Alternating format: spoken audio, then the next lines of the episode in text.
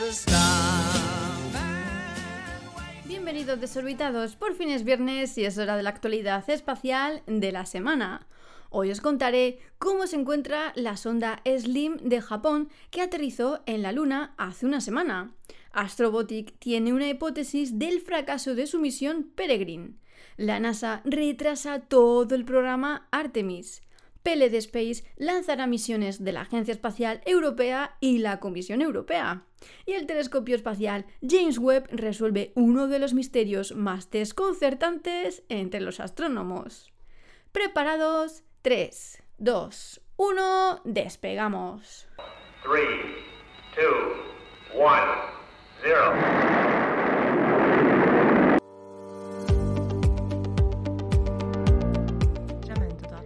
Agencia espacial japonesa JAXA ha publicado la primera imagen real del módulo de aterrizaje lunar SLIM, que llegó a la Luna el pasado fin de semana, pero se quedó sin batería nada más llegar. Y es que, según las imágenes publicadas, parece que Slim cayó de bruces contra la Luna. Esta primera imagen explica, en parte, las dificultades que ha tenido para generar la electricidad necesaria para su funcionamiento.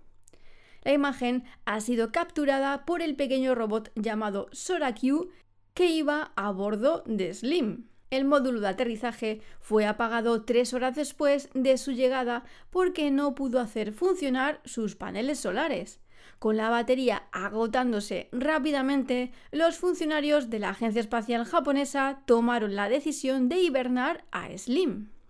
La posición que tiene ahora mismo Slim impide que los paneles solares vean el sol, por lo que es bastante improbable, de momento, que pueda recargar sus baterías. Las esperanzas de los japoneses pasan por esperar a que los ángulos de iluminación cambien en unos días.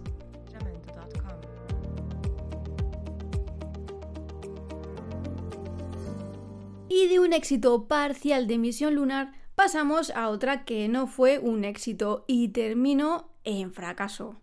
La sonda Peregrine de Astrobotic y de la NASA no logró alcanzar la Luna y acabó desintegrándose en la atmósfera terrestre.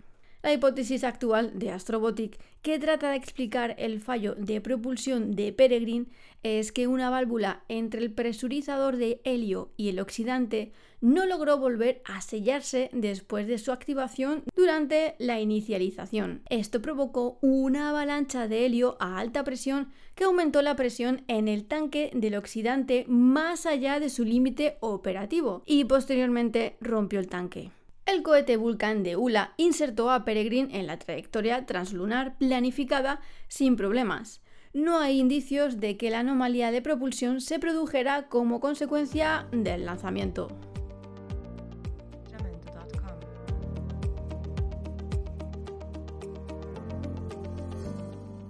Seguimos con misiones a la Luna. Y es que la NASA está ajustando los calendarios para las misiones Artemis 2 y Artemis 3, para permitir que los equipos trabajen en los desafíos asociados con desarrollos, operaciones e integraciones.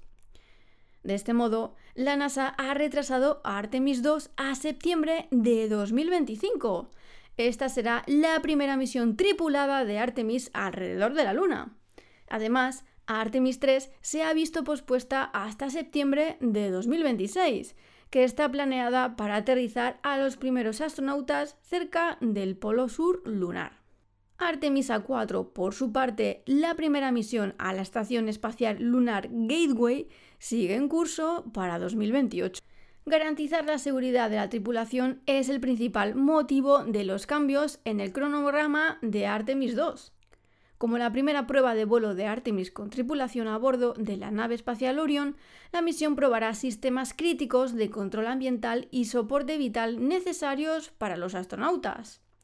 Las pruebas de la NASA para calificar componentes y garantizar la seguridad de la tripulación han revelado problemas que requieren tiempo adicional para su resolución los equipos están solucionando un problema con la batería y abordando desafíos con un componente de circuito responsable del control de ventilación de aire y temperatura. Además, la NASA también ha solicitado a los dos proveedores del sistema de aterrizaje humano de Artemis, SpaceX y Blue Origin, que comiencen a aplicar los conocimientos adquiridos en el desarrollo de sus sistemas como parte de sus contratos existentes para entregar grandes cargamentos en misiones posteriores y es que los líderes de la NASA enfatizaron la importancia de que todos los socios cumplan con los plazos para que la agencia pueda maximizar los objetivos de vuelo con el hardware disponible en una misión determinada.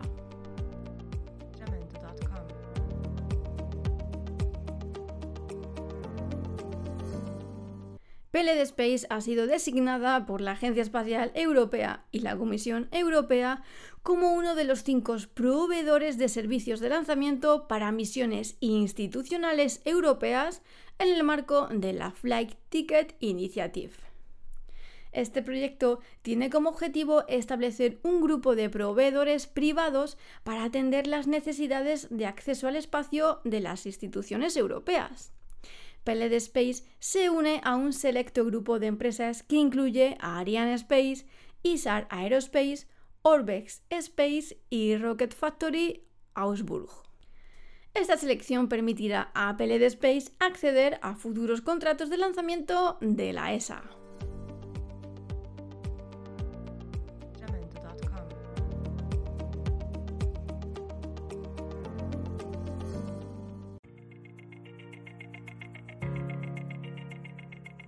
El telescopio espacial James Webb ha resuelto uno de los misterios más desconcertantes de la astronomía utilizando fusiones de galaxias. Hasta ahora, los astrónomos no sabían por qué detectamos luz procedente de átomos de hidrógeno que deberían haber sido completamente bloqueados por el gas prístino que se formó después del Big Bang. Este descubrimiento de un cúmulo de galaxias en interacción arroja luz sobre el misterio de por qué la emisión de hidrógeno de EEG 8P7 envuelta en gas neutro formado después del Big Bang debería ser visible. Los astrónomos han llegado a la conclusión de que la intensa actividad de formación de estrellas dentro de estas galaxias en interacción energizó la emisión de hidrógeno y eliminó franjas de gas de su entorno, permitiendo que escapara la inesperada emisión de hidrógeno.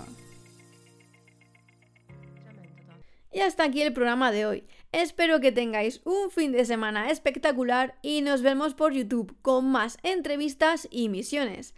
Hasta la semana que viene, desorbitados.